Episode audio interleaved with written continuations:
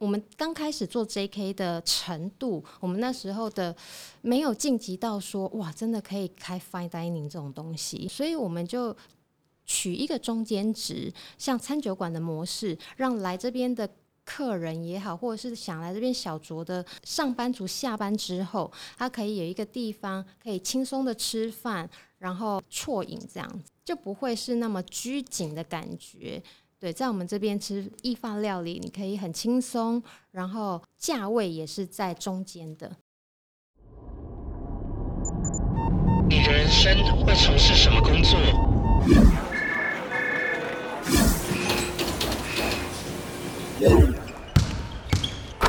你的生命会如何展现热情？我是 Vance，我在这里陪你一起找出内在的职人精神，在变化多端的世界与产业里，获得快乐与自信，成为晋级的职人，Enter to Win。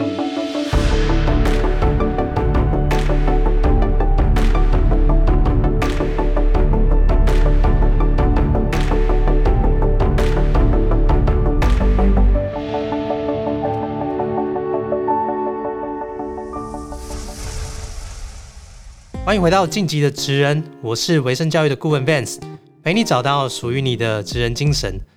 今天邀请到这位来宾呢，是我个人非常欣赏也非常佩服，那真心觉得她是一个多才多艺的老板娘。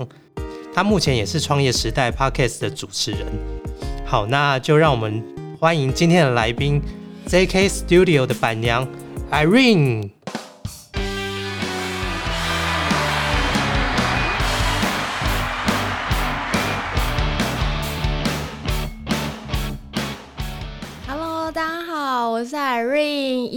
开心来到晋级的职人这边，跟听众们见面分享，来谢谢 Vance 的邀请，谢谢。Hi Irene，嗨，哎，好高兴哦，我终于来了，好好兴奋哦。真的，我大概约了有一年的时间了吧？因为我们后来呃约了，然后疫情就爆发了。对对，这一年真的是好像就是消失的一年。真的，时间过好快哦。对啊，哎，那一开始啊，我想应该还是有很多听众不太了解你。你要不要先做个自我介绍一下？好啊，大家好，我叫 Irene，那我的本名叫林冠霖，就是说吼，那个我先生啊娶不到林志玲，所以只好退而求其次娶林冠霖这样子。你差不多也差不多。会啊，这主持人可以 会好好聊天。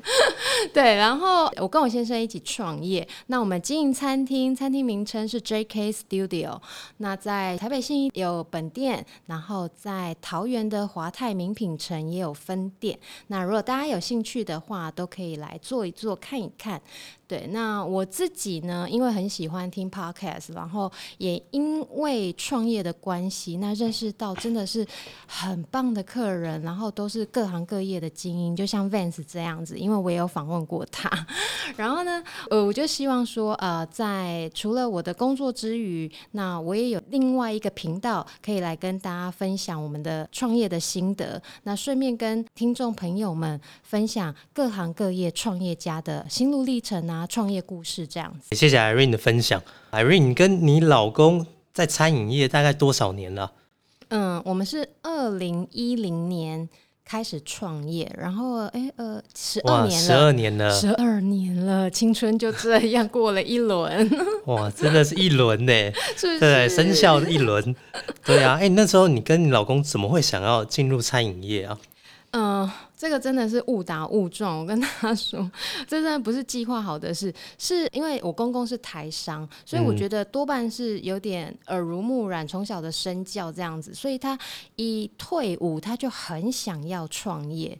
后来我就说，可是你退伍你都没有当过人家员工，哎，对啊，先去当人家员工试试看，就是员工。到底在想什么？那你当老板这样子会不会好一点？那后来我们就有去找工作。那有一次我们去香港玩，在尖沙咀旺角那边地铁站那边，然后有一个很热闹的 mall 这样子。那那那个 mall 的一楼有一个很小很小一摊的，叫做百味冷面，它很有趣，它就是一包一包的小食，他们。广东话叫小食，那大概有二十来包吧，那你就可以自由搭配，很像我们的火锅料这样子，它都是熟食，你可以自由搭配，然后拌面啊、拌酱这样子。然后它就是每包二点五块的港币，让你自由搭配。那我们就想说，哇，我们台湾的凉面就是凉面啊，就是拌芝麻酱啊，对顶多切一些小黄瓜丝这样子。那他们的怎么这么有趣，然后这么的新颖？我们那时候觉得哇，好潮哦。后来我们回来之后，我们就开始研发，那我们就开始自己做自己的百味冷面，然后在台湾注册商标这样子。哦，所以家你们第一个创的店叫做百味冷面，对，百味冷面，那做的就是每包十元台币十元的潮流小吃。那果不其然，那真的很容易，很吸睛。对对我们一开始的时候生意就很好，因为我们开在西门町很热闹的巷弄内。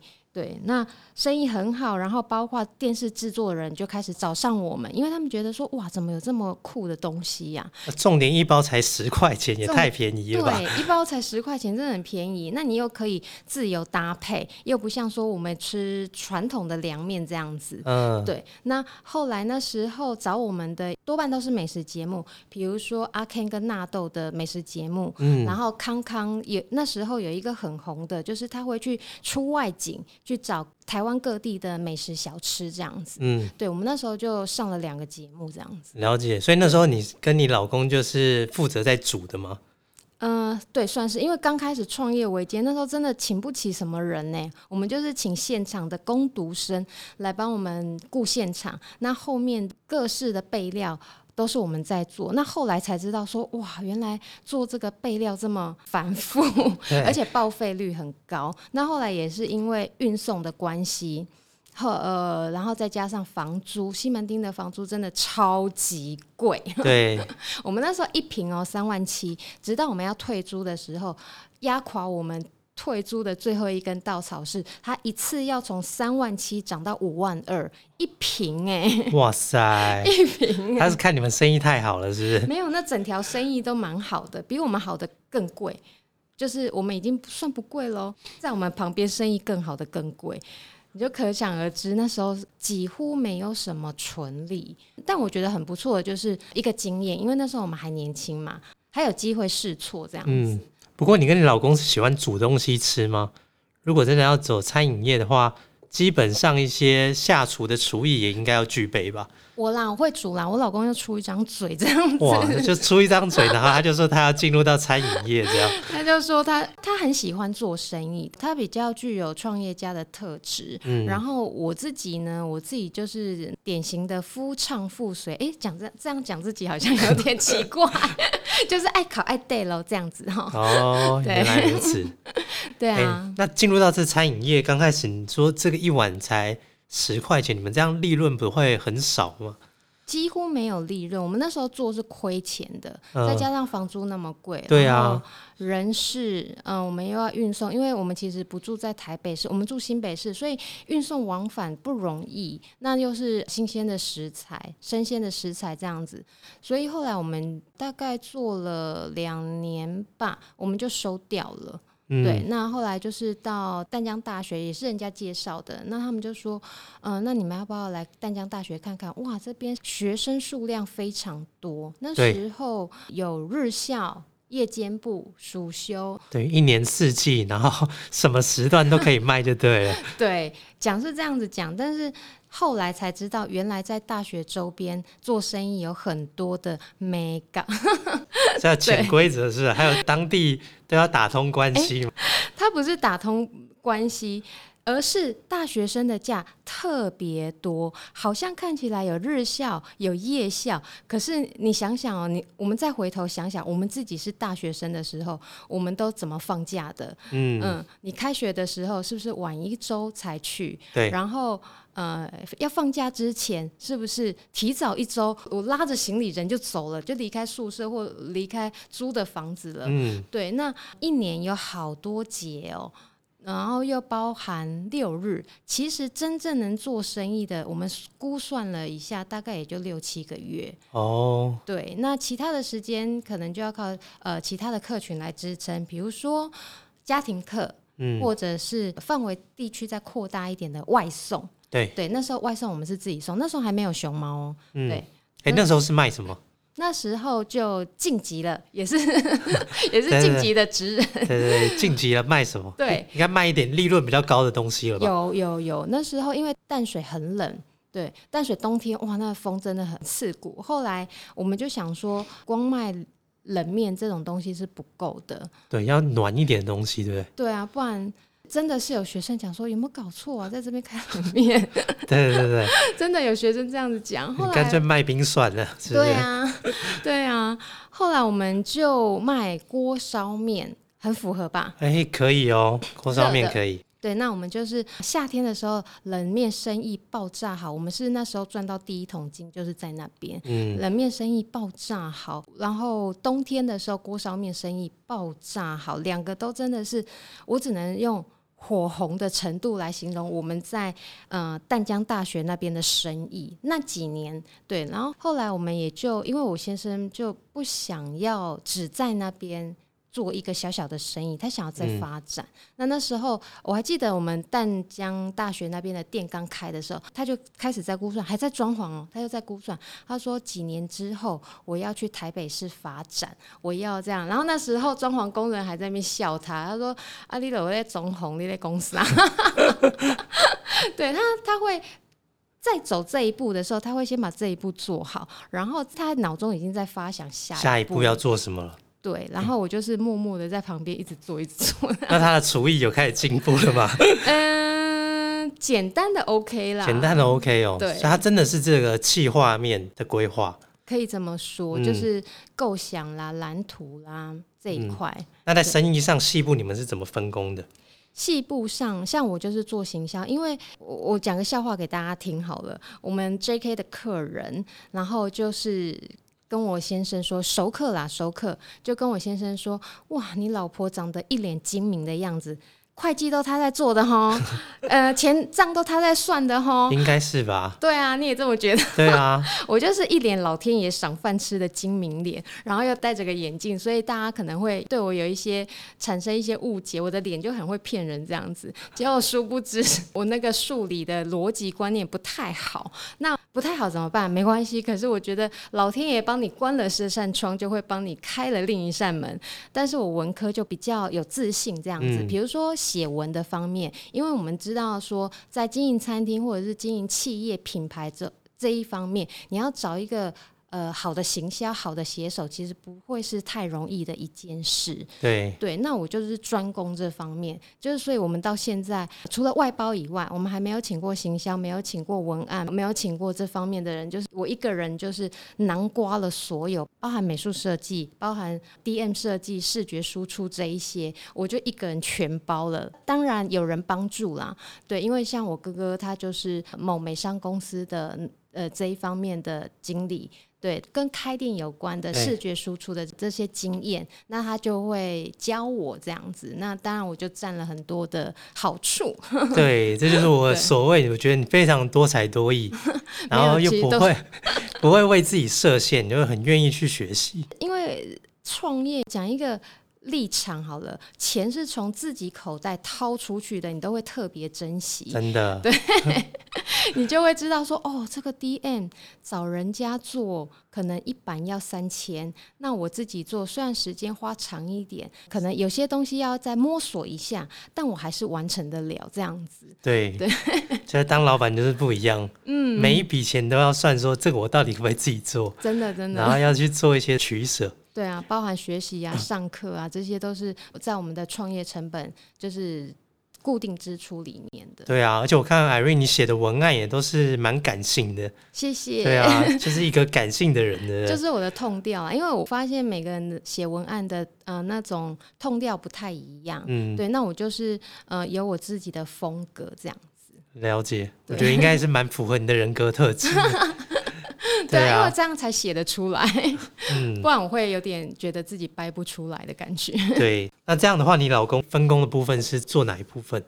他的话就是整体的构想，然后领导，对他走嗯领导这一块比比较就是大体啦。但当然我们下面有副呃有副总有经理，那他就是最高指挥官这样。但从以前创业到现在啊，应该多多少少都会遇到意意见不合的情况下吧？那那个时候你们是怎么沟通的啊？会吵架吗？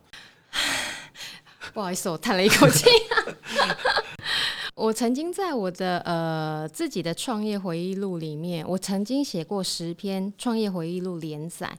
那有一集我就在写说，创业夫妻怎么熬过这个创业磨合期。我自己算过，创业夫妻第一年吵架吵的、呃、那个纷争是最。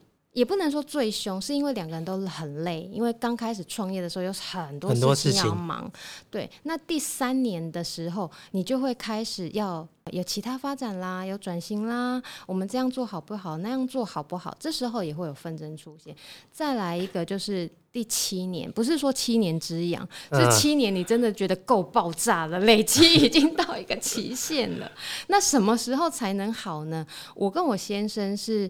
这样一直磨合，一直磨合到第十年，我觉得有时候十年磨一剑这一句话，当然它表现的是说事业上的一个成就，对，对，像我们这样，我们到现在创业十二年了，有一点小小的成绩。那这成绩里面也包含我跟我先生的个性磨合，差不多那个棱角都磨得差不多了。比如说，好，我跟我先生在对话，那有时候他就说啊，你在讲这是哦，你这，我就会闭嘴，我就让他讲，对，就让他讲。但但以前不是啊，我说怎样不能讲哦，他会听这一集吗？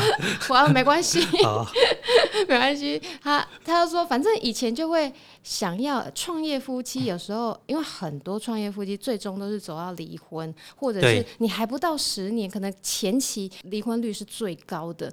那为什么会这样？因为太想争个输赢了，太想一拼高下了，我讲的才对。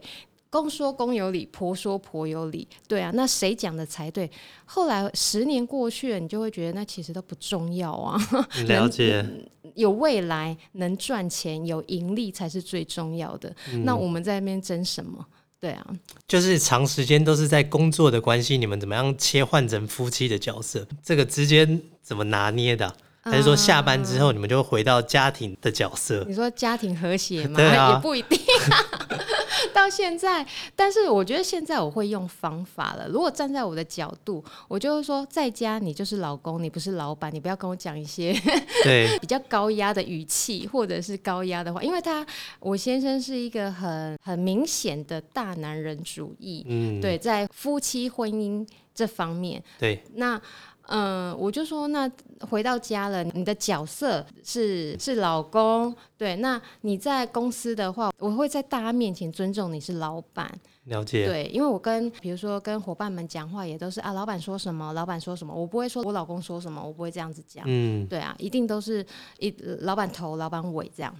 哎、那你们在创业的过程中有没有遇到资金周转的问题过？哦会会，嗯所以资金周转这个是一定会遇到的。像我们疫情的时候，在疫情之前，那那时候就有风声了嘛，因为我先生就有在资金方面做一些筹备，那他会这么灵敏，这么事先布局，那也是跟他那时候。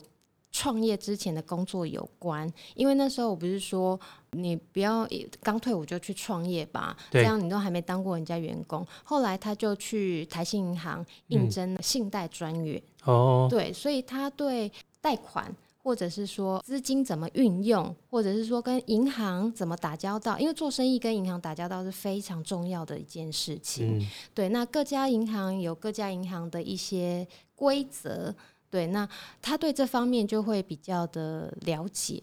嗯，对，所以那时候疫情资金的方面，我们是有做一些安排的。嗯，所以是直到近几年这个疫情的关系，才有资金上面的一些周转的问题，之前都没有，是不是？之前也有啊，也有。他 之前那个问题也是透过像这种贷款的方式解决吗？还是像我我们刚开始开百万人面的时候，我就去上清创的课，嗯，对，那就申请青年创业贷哦款。，从那边开始，从那边开始，对，因为小生意，小生意我会，我真的很建议大家，尤其是年轻朋友们，你去申请青年创业贷款，有一个好处，不只是钱，那除了钱以外，他会要你写计划案，就是计划表。那那个计划表后来发现，它不是写给政府看，当然政府要审核没有错，但是你在写的时候，对自己的工作也是一种梳理。你创业那没头没尾的，有时候你东西没写下来，你就会不知道自己在干什么，或者是做到哪一部分，或者是自己错在哪里都不知道。那如果说你照着政府的计划案的逻辑，它那个逻辑是非常清晰的，逻辑这样子一条一条写下去，那其实我觉得对自己个人很有帮助，而且他还会帮你上课，就是你要累积。诶，我现在有点忘记累积几十个小时，好像三十几个小时吧，嗯，上课时数。对，那呃有了这个证明，有了呃他审核过的计划书，然后他就会核拨贷款给你。嗯对，了解。诶，那我们来聊一下 J.K. Studio 的由来好了。嗯 J.K. Studio 成立到现在大概多久的时间呢？六年，六年的时间。六年，对啊，你可以来分享一下当初这个品牌是怎么产生的？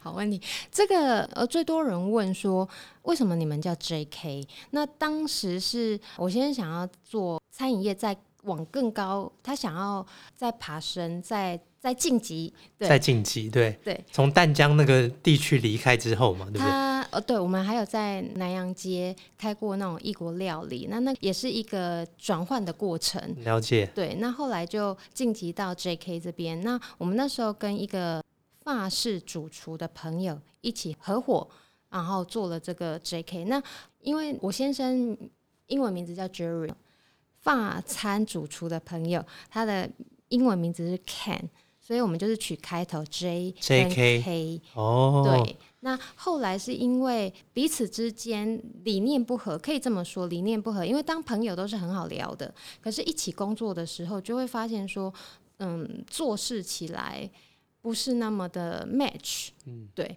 后来我们就分道扬镳，那但是我们一样是把这个 J.K.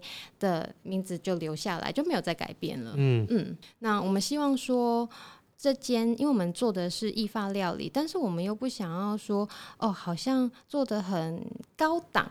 我们刚开始做 J.K. 的程度，我们那时候的没有晋级到说哇，真的可以开 fine dining 这种东西，所以我们就取一个中间值，像餐酒馆的模式，让来这边的客人也好，或者是想来这边小酌的上班族下班之后，他可以有一个地方可以轻松的吃饭，然后啜饮这样子，就不会是那么拘谨的感觉。对，在我们这边吃意法料理，你可以很轻松，然后价位也是在中间的，那、当初你们怎么样找到这个合适的地点？五九一，够直白。对对对，五九一，九一，对啊，那台北市那么多区嘛，你们嗯你们怎么样筛选？从交通便利的开始，像我今天来录音，那呃 Vans 的办公室哇，地点超好的，在捷运站的正出口，好好非常找哦方，便，非常方便。那我们那时候找店面也是这个逻辑，呃，我们在捷运市政府站的一号出口。嗯，对，那你走进去，因为一号出口就一个巷子，那你就巷子走进去，走个两分钟、两三分钟就到我们餐厅了。对，所以非常的方便，而且我们那时候除了捷运出口以外，会来我们餐厅的客人很多也都是开车。那我们那边刚好有两座停车场，一个是立体停车场嘟嘟房，那一个是那种大楼的地下室停车场。对，所以交通是我我只能用无懈可击来形容，真的是一个很棒的地点，对而且又位在信义区嘛对，。位在信义区，就是呃板吉百货那边对对面，嗯。那那间店面它的前身也是做餐饮的嘛？对，它前身是做餐饮，但是他做美式餐厅，然后再加上前一个业主，他其实本业就已经够他忙了，嗯后来他忙不过来，他就把他想说看有没有人要承接这样子，了解。那你们这个装潢有再重新弄吗？稍微小改动，嗯对，，因为那时候我们的那多大的有限，多大的店面呢、多大的大概几平？三十几平，三十七平。三十对，接近四十平这样子。那你们那时候装潢大概有多少的预算在整理这个店面？很少哎、我们那时候刚亏掉一轮，怎么办？我讲话都好直接。我们刚亏掉一轮，然后反正后来跟朋友在合伙，然后呃，把之前的店面的东西。呃，有一些可以转卖的啦，比如说桌子啊、椅子啊、餐具啊这种砸锅卖铁的卖一卖，对，然后就是呃，用仅有的剩下的钱来开 JK，所以一切刚开始都是很很不容易的。那回想那时候，对啊我现在都想一想，哎、你这样问，餐饮业没有那么简单的啊。我跟你讲，我们那时候会创业，会觉得说，哇。因为我先生那时候也在想说，餐饮业应该是民以食为天，是很好的入门。后来我不知道餐饮业的水这么深，后来人家问我说啊，我想创业餐饮，我就说哦，你确定吗？我们要不要来多聊一聊这样子，对啊聊聊你的想法？对啊，你最近有没有看那个实境秀《来吧营业中哎、没有，》？没有，对赶快跟我？讲。哇，他们那个真的看下去就知道创业真的不容易。从这个老屋的改造啊、装潢啊，包含真的开始营业，怎么样去面对客人，嗯，然后这些餐饮的处理，大家内部的分工，其实有非常非常多的美美嘎嘎。没错，对，所以想象这一行真的是非常非常不容易。我们现在都觉得。我们真的是头洗下去了，然后又再加上十年过了，哎，刚好有小成绩，然后我们就再继续往前走，这样子。真的。对 对，那 JK Studio 锁定在这种比较算是中高阶的一个餐酒馆。对，那就你们老板的角度，嗯是希望带给这些呃消费者什么样的用餐体验吗？比较轻松，比较自然，不是那种很拘谨的。以前我们吃法餐，就是、呃法国料理，呃比较早期，大家想象的是。嗯，穿西装打领带，可能女生要打扮一下，对，然后才能去。那那时候，呃，我们的合作的主厨，他本来一开始的想法是他想要做一个意式、法式的海产摊的那种感觉，因为他以前在饭店当过厨师，了解，对，所以他知道说那个差别在哪里，所以想要营造一个就是呃轻松用餐、轻松聚餐的环境。嗯，对，那果不其然，那时候我们呃后来有做起来，然后比如说包含家庭聚餐呐、或者是商务客，因为我们开在信义区，有很多公司总部在那边，所以我们做了很多的尾牙包场。比如说微软就是我们的常客，微软信义区的公司就在国泰那一栋，对那他们很有趣，他们就会 A 部门介绍 B 部门，B 部门介绍 C 部门，因为我们的店不大，最多容纳大概四五十位这样子。嗯那现在因为疫情的关系又降下来，可能只能容纳个三十位。对，那以这样的空间对他们部门聚餐来讲是刚刚好。那可想而知，信义区有多少总公司分部或者是企业，跨国的也好，本土的也好，哈、真的非常多。所以那时候大家就会看说，哎、这一家有在包场、哎，哎，嗯这家还不错，哎，然后又再加上我会写，我会把我们的客户见证，我都会去问客人，我就会说这个跟联络人讲说，这个可不可以让我们做个客户见证，记录一下，放在我们官网上，然后让我拍拍照这样子。那大部分的科技业非常的友善，我太感谢了。科技业都说好啊，没关系啊，你写啊，对，然后只要我们部门主管看过就可以了。嗯，对，那大部分的科技业我是这样写来的。那后来就是大家为什么会知道我们就是网络搜寻哦？他们看过，诶，微软有来过，诶 a p p l e 有来过，诶，那个 Intel 有来过，诶。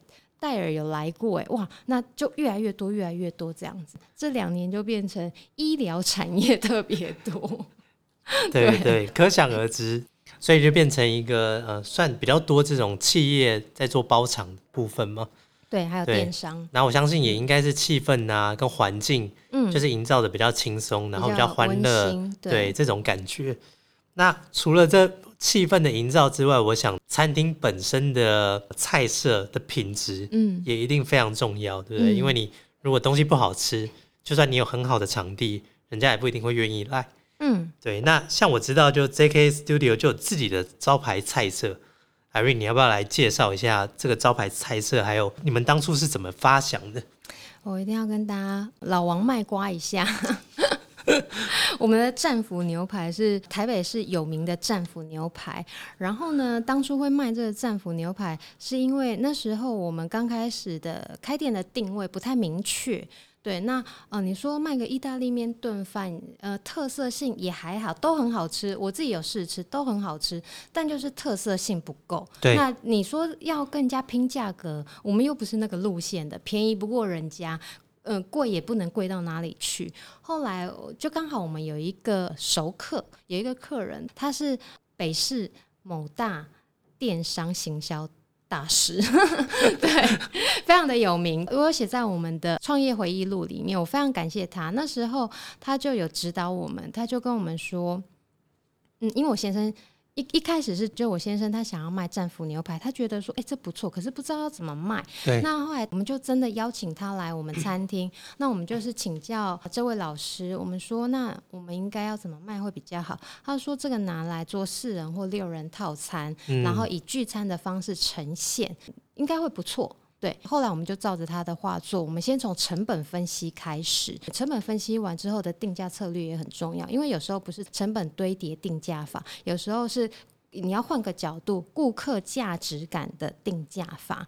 对，就是这个东西在顾客眼中多少价值、多少钱，他们可以接受，我们就去抓那个那个心理感受。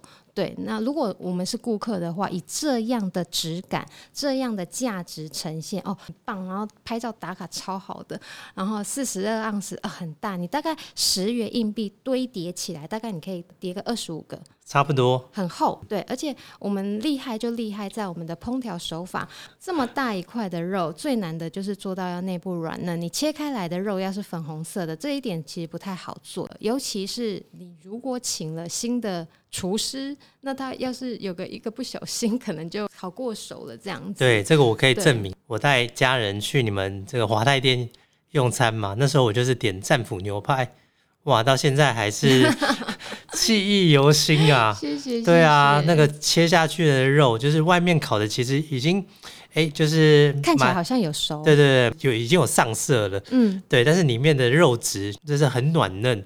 然后肉汁又很多，对，因为这不怕跟大家说，我们就是先煎，然后烙烤，然后进烤箱之后，那时间烤好了出来，我们还会静置回温，让肉汁回流，所以这也为什么它会 juicy 的原因。而且那一整大块比我的脸还大，然后又这么厚，我在想说我们这几个人吃得完吗？结果哇，还真的就全部吃完了，对，太好吃了。所以那时候回过头来讲说，为什么这道菜？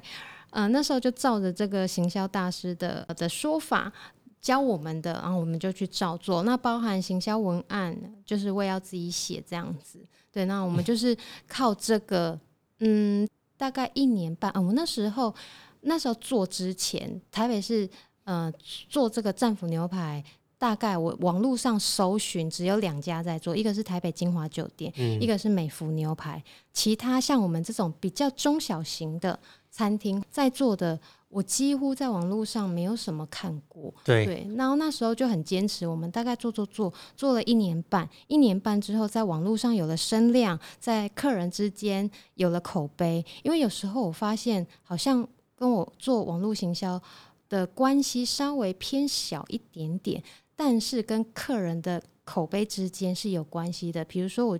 我刚说的，比如说微软，他们就会 A 部门介绍 B 部门，或者是有时候来包场的是行行销公司，那他们手上有很多客户，他就会说：“哦，原来这 A 公司去了，呃，评价还不错。好，那他下下一次他就介绍 B 公司，比如说下一个公司有尾牙啦，或者是有什么发布会，对，就像真的有那种产品发布会，就办在我们的餐厅，然后他是以呃发布会完了。”聚餐这样子，我觉得口碑行销是行销的宣传，但是本质上你们的整个烹调跟调味是真的很厉害。对，就是产品，产品本身还是最主要的核心。因为我都讲一句很简单的理念呐，就是连东西都做不好吃的，那还要 还要做什么？对啊，对啊，如果连。品质我们都没有办法坚持的话，就是那也餐厅也不用开了。那你做其他做什么都是白费。嗯嗯。那像不吃牛的人，你们也有战斧猪排嘛？还有什么意大利面这些，对不对？对，嗯。然后最近又研发了蛋糕吗？啊，对对对，讲讲到女生的心坎里了。那个我们的蛋糕就是吃了会心花怒放的那一种。这个蛋糕也是你自己研发的，是不是？不是，呃，我们都是跟专业的主厨或者是甜点师配合。像我们从今年初开始就有聘请专业的甜点师，嗯所以我们是有自己的甜点师做研发、生产这样子。对，那因为我女生嘛，就很喜欢吃甜点，所以以前也常到处吃，所以我们就会呃试吃，哎、这个甜点做起来可不可以卖呀、或者是拍照好不好看呐、口味怎么样啊？我们就是这样试出来的。对，我觉得现在的消费者对于餐饮这一块啊，主餐用完之后的一些甜点，好像越来越特别的注重这一块的体验，哇对不对？我们要满足第二个胃。真的。哎、那其实这样来说，经营一家餐厅真的不简单呢。你觉得以你的这个角度来看，怎么样去打造一个这么高品质的餐饮团队？应该说，我们现在也还在追求高品质团队的路上，因为我们还没有真的打造完全一个高品质团队。那在这个路上，我觉得有一件很重要的事，就是人，就是有没有请到对的人，这件事情超级重要。真的，请对人做对事，你后面的麻烦自然就解决了。可是要是把不对的人放在不对的位置，那那后果就是我们就是业主要不断的收拾残局。嗯，对，所以我我会觉得说，个人的理想会比较像 Netflix 这样子。对，就是呃，如果说我们的合作关系，我觉得试用期不达效果的话，或者我们也不要浪费彼此的时间。对，那就是也不一定说是对方不好，可能就是这个工作环境真的不适合他，嗯，或者是说他在我们这边没有办法好好发挥他的潜能。对，然后我们就会在试用期，呃，赶快进行到下一步，可能再请其他人，或者是再请朋友介绍这样子。了解。我觉得餐饮业真的是蛮看人的一个产业因对，为餐饮业就是服务业，服务业，那比如说现场主管就很重要，现场的主管好不好差很多，就是看每个人的工作心态啊，嗯然后他自己本身人格特质啊，应对的能力。对，所以我觉得餐饮业用人就是要小心谨慎。对，诶，那过去啊这几年这两年真的是疫情嘛，我们一开始都讲到，疫情真的是干扰餐饮业一个非常大的打击啦。嗯，那你们自己经营的环境下，你们反而是在疫情去年的时候又开了华泰店，就是桃园华泰店。嗯哼。诶，你们当初是怎么样去面对这个疫情的困境，然后怎么会想要再继续开店呢？问得好，曾经有朋友在今年问过我一个问题，他说：“你们底到底多厚啊？你们身家到底多少啊？对啊，真的 为什么不解。有办法撑过？因为今年疫情已经是第三年了，从第一年、第二年到第三年，然后我们还有办法活得下来，还有办法展店，然后还有办法再请人、再规划些什么东西。其实有时候我觉得，除了疫情。呃，当然资金是有影响的、啊，资金我就让我先生去烦恼这样子，对啊，嗯我少冒一点白头发对我比较好，对，但是其他的话，我们就是说实在就是撑下来。那你该用以前赚到的钱再拿出来的时候，你必须要这么做，嗯，对，然后包含资金的周转，然后你人员该，比如说。像我们第一年，我们就真的没有办法扛住。那时候我们就有跟员工说好说，那我们先呃，就是不然就先离职这样子。那可能就是请他们领一下失业补助金，对，那不然的话，可能就换我们领失业补助金。好像是这样，也没有办法了。真的也没有办法，但是我觉得都可以体谅啦。那那时候我们也是跟员工讲说，如果说呃两三个月过后，我们那时候第一年预计是大概三个月，后来好像两个月就有好一点点，两个月过后我们就开始副业，那就有员工陆陆续续的回来。那其他的员工他可能有家庭的经济压力，他必须赶快要有马上有一份工作，那那个我们也能理解这样子。对，我们就是你该当机立断的时候，你就不要想太多；你该店要拉下铁门的时候，你就这阵子先拉下铁门，先整顿，不要把嗯子弹浪费在这个时候。对，对你要养精蓄锐，保留你的实力。